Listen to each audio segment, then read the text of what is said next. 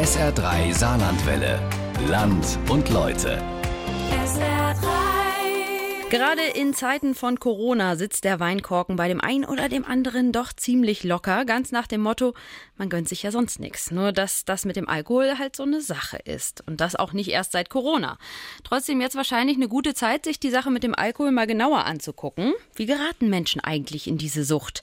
Wie viel Alkohol trinken ist eigentlich normal? Und vielleicht hat nicht der Einzelne, sondern die ganze Gesellschaft ein Alkoholproblem. SA3-Reporterin Nadine Thielen ist dieser Frage für unser Land und Leute einmal nachgegangen.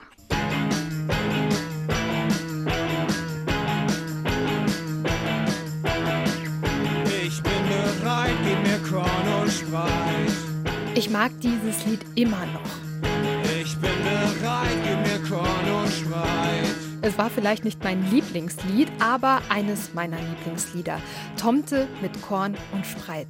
Weil es so gut beschreibt, wie ich das damals in meiner Jugend und auch in den ersten Jahren als Studentin erlebt habe. Ich bin bereit, gib mir Korn und Spreit. Dabei ging es uns gar nicht um Korn und Spreit. Es konnte auch Wein sein oder Bier oder grüne Witwe, Blue Curaçao mit Orangensaft gemischt.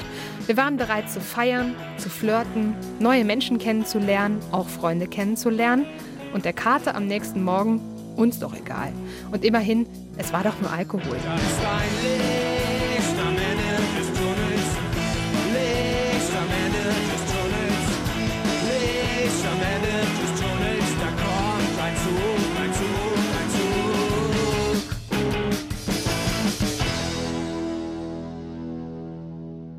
meiner Konfirmation mit 13 durfte ich offiziell zum ersten Mal trinken. Jetzt war bei uns zu Hause der Alkohol immer präsent, weil ich komme aus einer Gaststätte und hatte also keine Schwierigkeiten, mittags ein Glas Bier zu trinken oder auch ein Wein und kann mich aber nicht erinnern, dass ich, da schon diese Wirkung gemerkt habe. Das ist Margret. Ich treffe sie bei einem Treffen der anonymen Alkoholiker. Für meine Recherche habe ich zwei dieser Treffen im Saarland besucht. Margret heißt eigentlich anders. Ihre Stimme klingt natürlich auch eigentlich anders. Margrets Geschichte hat mich besonders berührt, weil es eben keine Geschichte von dem einen ausschlaggebenden Moment ist, der plötzlich den Alkohol in ihr Leben gebracht hat. Er war einfach schon immer da. So wie bei so vielen von uns. Ich habe dann noch die Schule gewechselt mit 13 und da war einfach ein neues Umfeld, ein neuer Freundeskreis und da habe ich einfach mitgetrunken. Mal morgens dann mit 15 in der Bahnhofswirtschaft oder zu einem Fest und irgendwann habe ich gemerkt, es ist so eine Leichtigkeit da mit dem Alkohol. Ich bin mutiger und mir geht einiges leichter von der Hand. Ja, das war so, war so der Anfang. Ich glaube, bis hierhin ist Margrets Geschichte eine Geschichte, die viele aus ihrer Jugend so oder so ähnlich kennen. Der eine hat vielleicht etwas später angefangen, der andere früher. Bei Margret dauert es nicht lange und dann passiert etwas mit ihr und dem Alkohol. Dass ich es bewusst einsetze aus Angst, habe ich erst gemerkt, so mit 18. Und zwar habe ich morgens, wenn eine Arbeit anstand, wo ich nicht so viel gelernt hatte oder so, habe ich gemerkt, dass ich zittere. Ne? Und da habe ich wirklich Alkohol schon eingesetzt, um ruhig zu bleiben. Schwierig ist die Funktion. Was hatte der Alkohol für eine Dienstfunktion in meinem Leben? Wofür und wogegen habe ich den eingesetzt? Und da gibt es so einen sperrigen Begriff, der aber, glaube ich, uns ganz gut hilft, es zu begreifen, um was es geht. Wir sprechen von Befindlichkeitsänderung. Das heißt, ich setze das Trinken gezielt ein, um in eine andere Stimmung zu kommen. Erklärt mir Wolfgang Benzel. Er ist Suchttherapeut an der Median Klinik Münchwies in Neunkirchen. Ich will es an einem anderen Beispiel festmachen. Wenn Sie abends von der Arbeit zurückkommen und merken, wie angestrengt Sie sind von diesem Tag, den Sie da gerade hinter sich hatten, und um Abstand zu bekommen, um Ruhe zu bekommen, gießen Sie sich erstmal ein schönes Glas Wein ein. Und Sie merken, um überhaupt dann auch einschlafen zu können, braucht es mehr als dieses eine Glas. Dann sind Sie im Bereich der Befindlichkeitsänderung. Da würde ich sagen, da sollte das rote Licht schon mal anfangen, ein bisschen zu leuchten. Warum mache ich das? Warum brauche ich das jeden Abend? Johnny Walker, jetzt bist du wieder da. Johnny Walker, ich zahl dich gleich in Bar. Johnny Walker, du hast mich nie enttäuscht. Johnny, du bist mein bester Freund. Marius Müller-Westernhagen kennt das Thema Alkohol offenbar auch, zumindest in diesem Lied. Ich habe mal in einer Talkshow gesehen, wie er erzählt hat von seinem Vater, der Alkoholiker war. Nein, wenn ich mies drauf bin oder war, wollte ich nie trinken. Habe ich nie verstanden, weil Alkohol für mich eher so eine Spaßdroge ist. Aber ich kenne die, die das gemacht haben, vielleicht noch machen oder um sich zu entspannen. Und trotzdem macht das alles noch keine Abhängigkeit aus. Wann fängt die an? Suchttherapeut Wolfgang Benzel.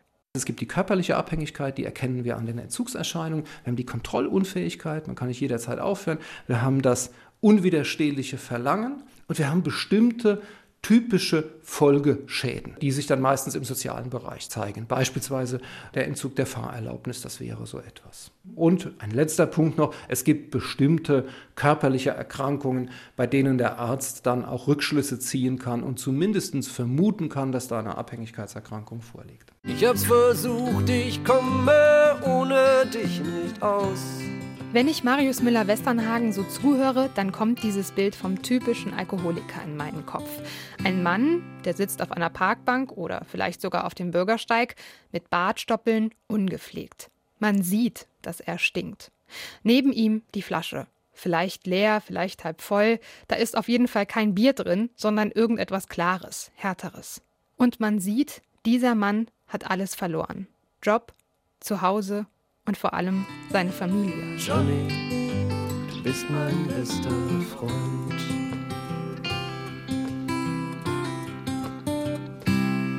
Aber so sieht Margret gar nicht aus. Und ich glaube, so sah Margret auch nie aus. Und das hat dann halt morgens angefangen, hm, bis ich dann ruhig war, nachher in der Familie, habe ich morgens getrunken, bevor ich äh, das Kind geweckt habe. Das ist dann halt so ein schleichender Prozess mit dem Bewusstsein, es stimmt etwas nicht mit mir und meinem Trinkverhalten und eben dann diesen unendlichen, unzähligen Versuchen, das Ganze kontrolliert in den Griff zu bekommen. Und immer wieder nach einer Trinkpause, drei Wochen, maximal mal vier Wochen zu meinen, so lange habe ich es geschafft, also kann ich keine Alkoholikerin sein. Margret hatte trotzdem ein Problem, ein großes. Sie war Spiegeltrinkerin. Man sagt auch Pegeltrinkerin. Sie brauchte nicht den Rausch, sondern immer einen gewissen Pegel.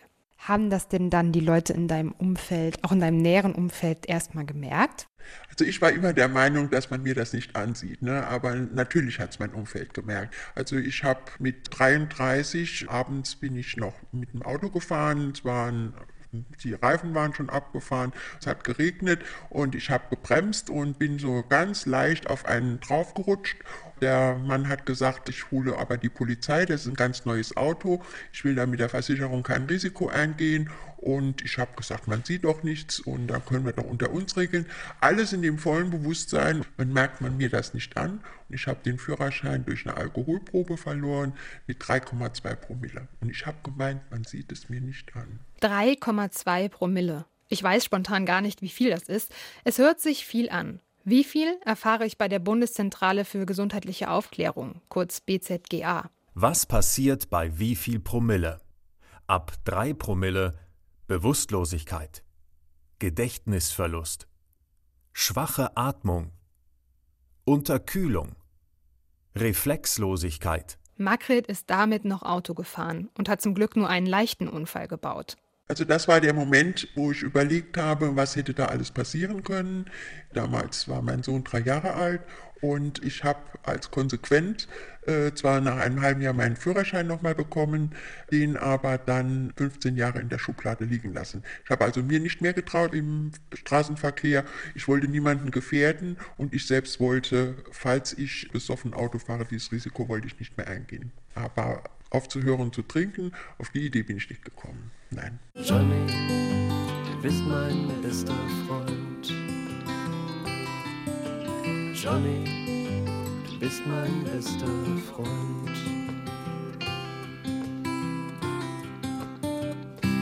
Die deutsche Hauptstelle für Suchtfragen fasst die Ergebnisse mehrerer Studien zum Thema Alkohol zusammen. Demnach waren 2017 geschätzt 1,6 Millionen Deutsche zwischen 18 und 64 Jahren alkoholabhängig. Noch einmal 1,4 Millionen haben Alkohol missbräuchlich konsumiert. Das heißt, sie haben durch Alkohol Schäden verursacht, von der Prügelei über den Sachschaden bis hin zum überzogenen Konto. Gleichzeitig verdient der Staat an der Alkoholsteuer. 2018 waren es laut Bundesfinanzministerium 3,2 Milliarden Euro. Eine Rechnung, die kaum aufgeht, denn wir alle zahlen wegen des Alkohols deutlich drauf. 57 Milliarden Euro, also das 19-fache. So hoch schätzt die aktuelle Ausgabe des Jahrbuchs Sucht der Hauptstelle für Suchtfragen den volkswirtschaftlichen Schaden durch Alkoholkonsum. Ich schaue mich um auf der Internetseite der Bundeszentrale für gesundheitliche Aufklärung. Seit über zehn Jahren ist sie verantwortlich für die Kampagne Kenn dein Limit. Dort gibt es einen Alkohol-Selbsttest. Dann mal los. Okay, dann schauen wir mal. Halten Sie pro Woche mindestens zwei alkoholfreie Tage ein? Ja, natürlich. Haben Sie in den vergangenen 30 Tagen zu einer Gelegenheit vier, gilt für Frauen, beziehungsweise fünf gilt für Männer, oder mehr alkoholische Getränke getrunken, zum Beispiel bei einem Kneipenbesuch, einer Feier oder beim Zusammensein mit Freunden. Ja, also vier Glas Wein an einem langen Abend, wo man zusammensitzt mit Freunden. Puh, ich habe jetzt nicht mitgezählt, aber ich vermute schon, dass das vier waren. Kam es während der letzten zwölf Monate vor, dass sie sich nicht mehr an den vorangegangenen Abend erinnern konnten, weil sie getrunken hatten. Also gut, dass ich mich an den ganzen Abend nicht erinnern kann, das ist, glaube ich, noch nie passiert. Aber dass man mal so einzelne Abschnitte vergessen hat oder dass jemand gesagt hat, ich habe dir doch an dem Abend gesagt und ich das nicht mehr wusste, das ist schon mal passiert. Auch während Studienzeiten konnte das mal passieren. Aber jetzt in den letzten zwölf Monaten kann ich mich überhaupt nicht dran erinnern. Hat in den letzten zwölf Monaten ein Verwandter, Freund oder auch ein Arzt schon einmal Bedenken wegen ihres Trinkverhaltens geäußert oder vorgeschlagen, dass sie ihren Alkoholkonsum einschränken? Nein. So, dann zur Auswertung. Oh, gelb. Riskanter Alkoholkonsum. Mhm. Das heißt, sie trinken wahrscheinlich mehr Alkohol als von Fachleuten empfohlen. Auch wenn sie bislang noch keine negativen Folgen durch ihren Alkoholkonsum bemerkt haben, das Risiko, ihre Gesundheit, zum Beispiel ihre Leber zu schädigen, ist erhöht. Das ist krass. Besser wäre die Kategorie Grün gewesen, risikoarmer Konsum. Ich habe diesen Test aber schon einmal gemacht, als die Kampagne gerade gestartet war, so vor gut zehn Jahren. Damals im Studium. Da war ich orange. Schädlicher Konsum. Und ja, ich war damals ziemlich erschrocken.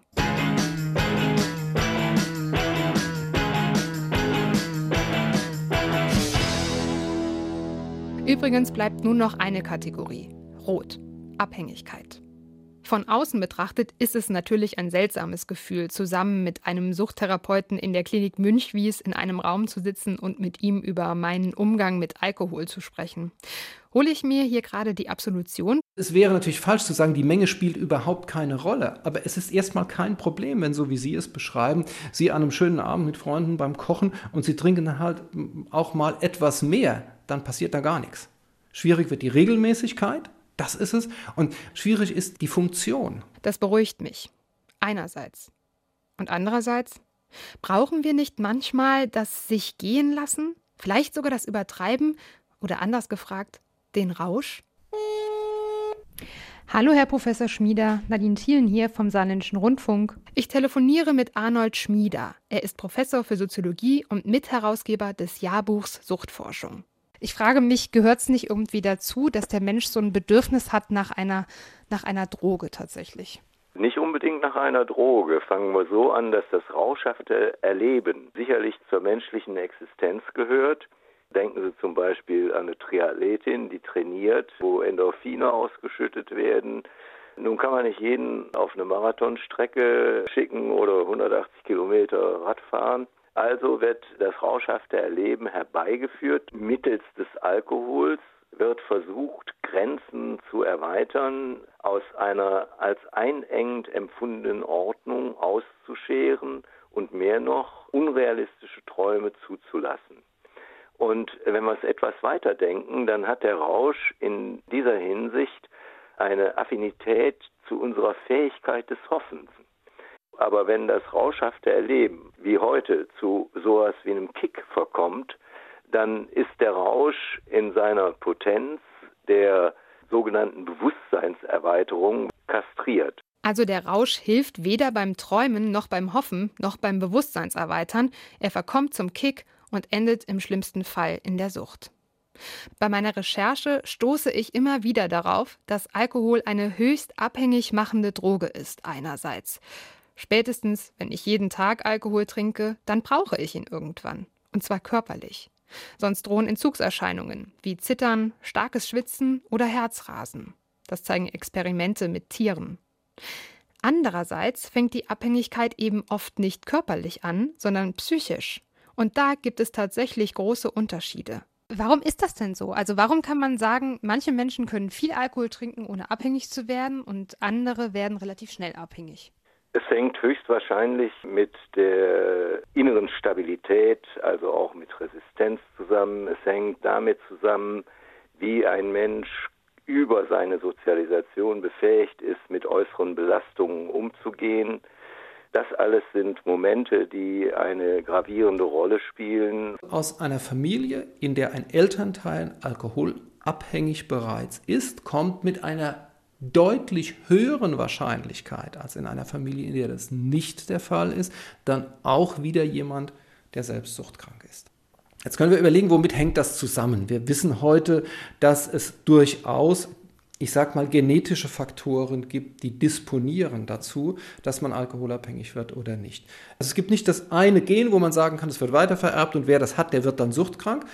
Das wäre ja auch etwas, ja, vielleicht auch etwas sehr Bedrohliches, weil es dann sozusagen programmiert passieren würde. Das ist nicht so. Es gibt auch viele Menschen, die aus einer suchtkranken Familie kommen und die selbst nicht suchtkrank werden. Aber für diese Menschen sollte einfach aufgrund der schieren Häufigkeit, von der wir wissen, eine besondere Vorsichtsmaßnahme gelten. Also ich habe auch das Gefühl, diese Krankheit, die ist bei mir angeboren. Das Suchtzentrum ist kaputt bei mir. Und zwar in dem Sinne, dass ich ein Suchtmensch bin. Ich habe noch eine Frau getroffen bei den anonymen Alkoholikern, die mir ihre Geschichte erzählt hat. Sie soll hier Elisabeth heißen. Hast du das von Anfang an gemerkt, dass Alkohol was anderes mit dir macht als mit anderen Menschen? Ja, ja, das habe ich gemerkt. Er hat mich lockerer gemacht, freier. Dachte ich, dachte ich. Wenn das Leben sich nur noch um den Stoff dreht, das ist ein scheiß Leben, das kann ich mir glauben. Dann möchte ich nicht mehr hin. Möchte ich nicht mehr hin. Und genau so war es bei Elisabeth. Exzessiv getrunken habe ich dann nachher ab 26 dann. Ich habe mich total überfordert gefühlt und war der irrigen Meinung, dass mir dann Alkohol Ruhe bringt, einen Ausgleich. Und als ich dann nachher in der Abhängigkeit drin war, das habe ich gleich nicht gemerkt. Und dann habe ich angefangen, also ich habe den Alkohol versteckt, und habe allein getrunken, vorwiegend.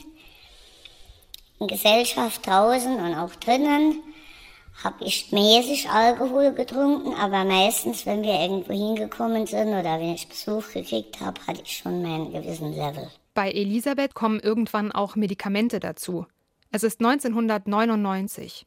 Dann bin ich zusammengebrochen mein damaliger Lebensgefährte, der hat dann den Krankenwagen gerufen. Ich bin in die Psychiatrie nach St. Wendel gekommen, war dann dort 14 Tage stationär.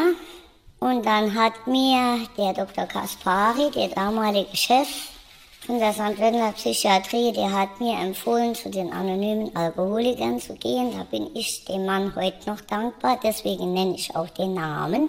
Und bin dann dorthin gegangen und bin trocken geblieben. Die, die bei den anonymen Alkoholikern bleiben, die sind überzeugt. Und die sind anders, als ich sie erwartet hatte. Sie wirken so glücklich, so lebensbejahend. Ich gebe zu, das hat mich erst überrascht. Ich hatte mich auf traurige Geschichten eingestellt. Und die höre ich ja auch. Natürlich ist während des Treffens das Mikrofon aus. Viele wollen mir erzählen, aber eben nicht jeder vom Mikrofon. Einer erzählt, wie er wegen des ersten Rauschs gleichzeitig erbrechen muss und Durchfall hat. So schlimm, dass er der Mutter versprechen muss, nie wieder zu trinken und es, während er diese Worte seiner Mutter sagt, schon besser weiß. Eine andere erzählt, wie sie den Druck der eigenen Familie, der eigenen Mutter einfach nicht mehr ausgehalten hat und dann plötzlich jeden Abend eine Flasche Wein leer war. Ich bin ein sexuell missbrauchtes Kind. Das wusste ich lange Jahre nicht. Das war mithin einer der Gründe, weswegen ich getrunken habe. Aber ich kann natürlich meine Vergangenheit nicht mit Alkohol wegwischen. Das geht nicht. Aber ich habe gelernt, mit meiner Vergangenheit zu leben. Ohne Alkohol. Und mir geht es, wenn ich Ihnen das sage, mir geht es gut. Wenn du heute über die Zeit von damals, die liegt ja dann doch auch schon einige Zeit zurück, redest, ähm, tut das noch weh? Es tut noch sehr weh. Sind teilweise Situationen und auch sehr intime Sachen, die schmerzen sehr. Und das ist auch gut so. Das darf nie aufhören zu schmerzen. Bei mir auf jeden Fall mal. Ich darf das nie vergessen. Ich habe auch so genug Sachen, die mit meiner früheren, also mit meiner Tochter, mit meinem Ex-Mann, ich habe tolle Kontakte immer noch mit denen. Und ich bin froh, dass die mir nichts nachhängen bin ich da und dankbar für alle Dinge. Nicht nur froh, dankbar. Ich bin wirklich dankbar. Auch das fällt mir auf bei Elisabeth und auch schon vorher bei Margret. Sie schauen auf sich, geben niemand anderem die Schuld, halten sich nicht mit den Umständen um sie herum auf. Aber die spielen doch auch eine Rolle. Wir spielen doch auch eine Rolle, unsere Gesellschaft. Ein Beispiel. Ich gucke ja so ein bisschen drauf, wie die Gesellschaft damit umgeht. Und ich finde zum Beispiel so Sachen wie, dass ich an eine Supermarktkasse gehe und da stehen diese kleinen Fläschchen. Ich kann nicht umhin, als das unfair zu finden, als das gemein zu finden, dass man da so Sachen hinstellt und irgendwie hofft, dass da jemand zugreift. Wird das zu leicht gemacht? Natürlich wird das zu leicht gemacht. Man könnte es etwas zurückhaltender praktizieren. Bei mir ist es heute so, ich gehe ja auch viel einkaufen. Ne? Ich kann heute neben dem Alkohol leben. Verstehst du, was ich meine? Nicht mit dem Alkohol neben und nicht gegen den Alkohol. Ich gehe heute, wenn ich irgendwo einkaufen gehe, das sind die Flaschen, ja, da sind sie halt drauf, fertig. Ich sehe die eigentlich in dem Sinn nicht mehr als Gefahr für mich. Ich wundere mich über diese Antwort. Immerhin fühle ich mich, als würde ich Elisabeth und damit auch allen anderen einen Strohhalm hinhalten. Hey, ihr seid nicht alleine schuld. Die Gesellschaft trägt doch auch ihren Teil dazu bei. Aber ich habe das Gefühl, Elisabeth will diesen Strohhalm gar nicht. Das nützt doch überhaupt nichts. Auf die Gesellschaft zu zeigen, die ist schuld, das hält mich nicht trocken. Für den Einzelnen sieht Arnold Schmieder das ganz praktisch, aber er ist und bleibt Soziologe. Er kann also gar nicht anders, als die Gesellschaft trotzdem mit in den Blick zu nehmen. Wenn Sie sehen, nach der alten Ideologie ist da jeder seines Glückes Schmied und wer versagt hat, eben selbst schuld. Und das alles klappt ja nicht mehr, ne? im Zuge auch der ökonomischen Entwicklung. Und das weiß ein jeder. So, man soll aushalten können ne? und in sich ruhen.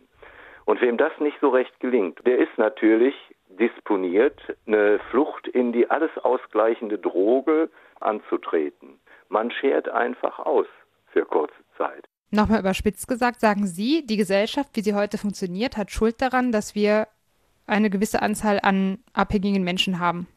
Ja, den Begriff Schuld mhm. würde ich nicht bemühen, der ist mir zu besetzt.